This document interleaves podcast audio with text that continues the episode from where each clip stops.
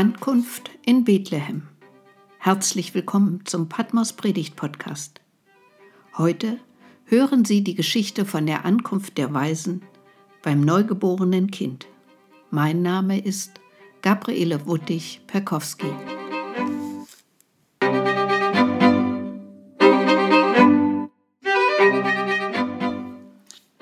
Kaspar, Melchior und Balthasar haben wir am vierten Advent auf ihrem Weg aus fernen Ländern begleitet.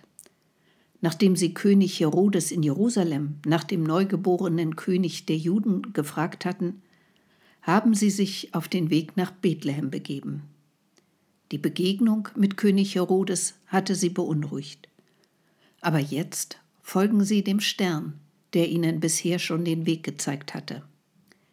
Er führt sie geradewegs zu Maria und ihrem Kind.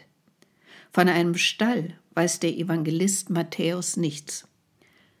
Er berichtet, dass Maria mit ihrem Kind in einem Haus in Bethlehem ist. Genau über dem Haus steht der Stern. Das ganze Haus ist von einem unbeschreiblichen Licht erfüllt. Es glänzt wie Silber. Hier muss es sein, stellt Melchior fest.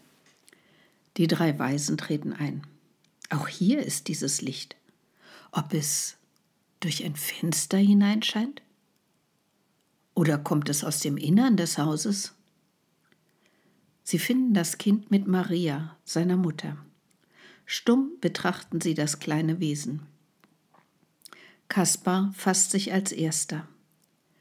Er wendet sich an Maria. Wir kommen von weit her über Berge und Täler, durch Wüsten und Flüsse. Wir sind dem Stern gefolgt. Nach unseren Schriften kündigt er einen neuen König der Juden an. In Jerusalem haben uns die Gelehrten hierher nach Bethlehem verwiesen. Und genau über eurem Haus ist der Stern stehen geblieben. Ja, sie haben uns gesagt, und du, Bethlehem im Lande Juda, bist mitnichten die kleinste unter den Fürsten Judas, denn aus dir wird kommen der Fürst, der mein Volk Israel weiden soll. Und jetzt sind wir hier. Wir haben euch auch Geschenke mitgebracht für das Kind. Die könnt ihr sicher gut gebrauchen, stellt Balthasar fest. Ich bringe euch Weihrauch, ein reinigendes Harz. Es steht für die Verbindung mit Gott und er überreicht seine Gabe Maria und kniet vor dem Kind. Melchior schließt sich an. Von mir bekommt ihr Myrrhe, ein heilendes Harz, denn die Welt erwartet Heilung von dem neugeborenen König der Juden. Ich bringe Gold. In seinem Glanz spiegelt sich Gottes Herrlichkeit. Es passt zu einem König. Und ihr könnt es sicher gut gebrauchen, um das Kind und euch in Sicherheit zu bringen. Denn von König Herodes ist nichts Gutes zu erwarten, fügt Kaspar hinzu. Alle drei knien jetzt vor dem Kind. Maria ist sprachlos. Was Josef wohl dazu sagen wird? Dann fasst sie sich und dankt den fremden Besuchern. Als Josef kommt, berichten die Weisen von ihrer weiten Reise und er bittet sie, über Nacht zu bleiben. Früh am nächsten Morgen brechen sie auf und machen sich auf den Heimweg. Mit eigenen Augen haben sie die Verletzlichkeit des neugeborenen Königs gesehen. Die Kunde von Gottes Herrlichkeit in diesem neugeborenen Kind wollen sie in ihre Länder tragen. Im Traum haben sie die Weisung erhalten, auf anderen Wegen in ihre Heimat zurückzukehren. Sie sollen Herodes nicht in die Hände fallen. Auch Josef hatte einen Traum in dieser Nacht. Der Engel des Herrn erschien ihm und warnte vor Herodes. Er hat vor, das Kindlein zu töten. Mach dich auf, nimm Maria und das Kind und flieht nach Ägypten. Später, wenn ihm keine Gefahr mehr droht, wird euch Gott zurückrufen. Und Josef und Maria machen sich auf mit ihrem Kind, fliehen wie seither Millionen von Menschen, um ihrem Kind Zukunft und Leben zu ermöglichen. Mache dich auf und werde Licht. denn dein Licht kommt und die Herrlichkeit des Herrn geht auf über dir. So heißt es beim Propheten Jesaja. Am 6. Januar feiern wir das Epiphaniasfest mit dem Besuch der heiligen drei Könige. So heißen sie bei uns. Epiphanias. Gott erscheint. In den orthodoxen Kirchen wird am 6. Januar das Weihnachtsfest gefeiert. Und für uns ist dieser Tag mit dem Licht und der Herrlichkeit Gottes verbunden. Gottes Licht und seine Herrlichkeit scheinen in unsere Welt. Die heller werdenden Tage sind uns ein Zeichen dafür. Allerdings heißt es auch, denn siehe, Finsternis bedeckt das Erdreich und dunkel die Völker. Am 6. Januar stürmten Rechtsradikale und Demokratiefeinde das Kapitol in Washington. Die Sicherheitskräfte konnten sie nicht aufhalten. Fünf Menschen starben. Finsternis bedeckt das Erdreich, wo der eigene Machterhalt im Zentrum steht, ohne Rücksicht auf Verluste. Dunkel bedeckt die Völker, wo uns die Angst verzweifelter Menschen in Lagern oder Heimen gleichgültig ist, weil sie fremd hier sind. Matthäus weiß um die Macht des Dunkels, wenn er die Bedrohung des kleinen Kindes durch den Kindermord in Bethlehem beschreibt. Die junge Familie entkommt und mit ihr das Kind.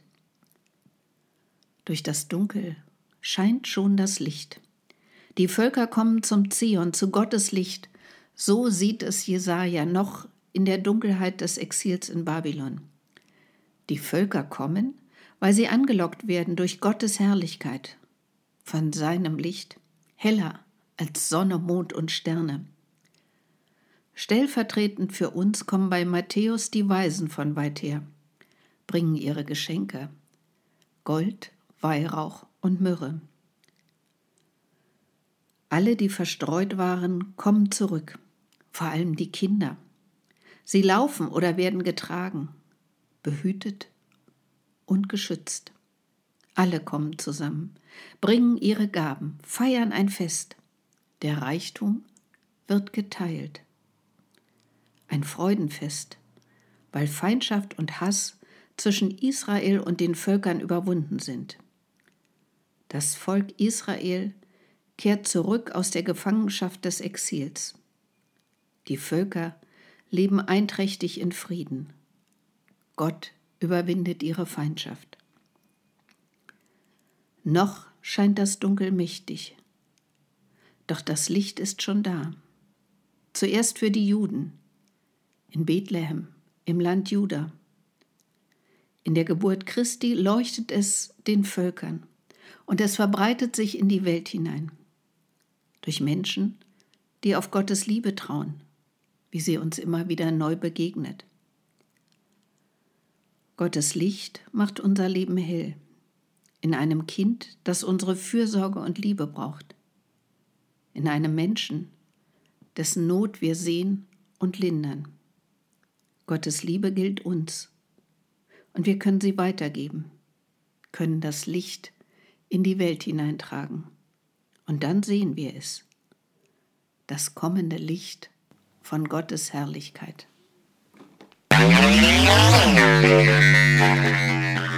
Balthasar, Kaspar, hört ihr mich? Melchior, bist du das? Ja, ich wollte euch was fragen. Ist Balthasar auch da? Ja, was willst du? Diese neuen Möglichkeiten, miteinander in Kontakt zu kommen, sind großartig. Ich kann euch sogar auf meinem Bildschirm sehen. Wie schön. Warum hast du uns gerufen, Melchior? Sagt mal, haben wir uns damals geirrt? Wir haben doch geglaubt, mit dem neugeborenen König wird die Welt hell. Stattdessen ist das Dunkel weiter mächtig. Überall gibt es Hass und Feindschaft und Krieg. Das war doch schon damals so. Erinnerst du dich nicht? Wir mussten heimlich weggehen, damit uns König Herodes nicht wegen eines Umsturzes anklagt. Und bedenke, Die junge Familie musste mit ihrem neugeborenen Kind aus dem Land fliehen. Ja, aber ich dachte, das wären Anfangsschwierigkeiten, bis das Kind groß ist. Aber jetzt, nach so langer Zeit, bin ich gar nicht mehr sicher, wenn ich mir den Zustand der Welt anschaue. Das verstehe ich, Melchior. Oft wirkt es so, als sei nichts besser geworden. Aber bedenke, wir haben die Geschichte weitergetragen.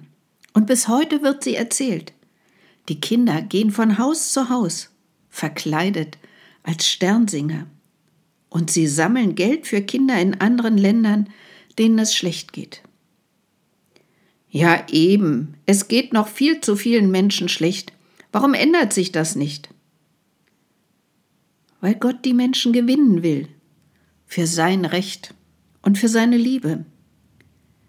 Er will ihr Herz erreichen und es verändern. Das braucht Zeit und muss immer wieder aufs Neue geschehen, auch durch unsere Geschichte.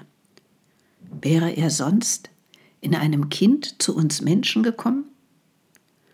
Kaspar hat recht, auch wenn wir dem Stern gefolgt sind. Das Licht Gottes verbreitet sich durch Menschen, die sich anrühren lassen von unserer Geschichte, von einem Kind, das Licht und Leben in die Welt bringt. Hallo, hallo. Seid ihr noch da? Hm, so perfekt ist die neue Technik doch nicht. Na gut, vielleicht haben die beiden recht. Wenn Gott so viel Geduld hat, dann braucht es auch uns, sein Licht in die Welt zu tragen. Hoffentlich lassen sich viele davon anstecken.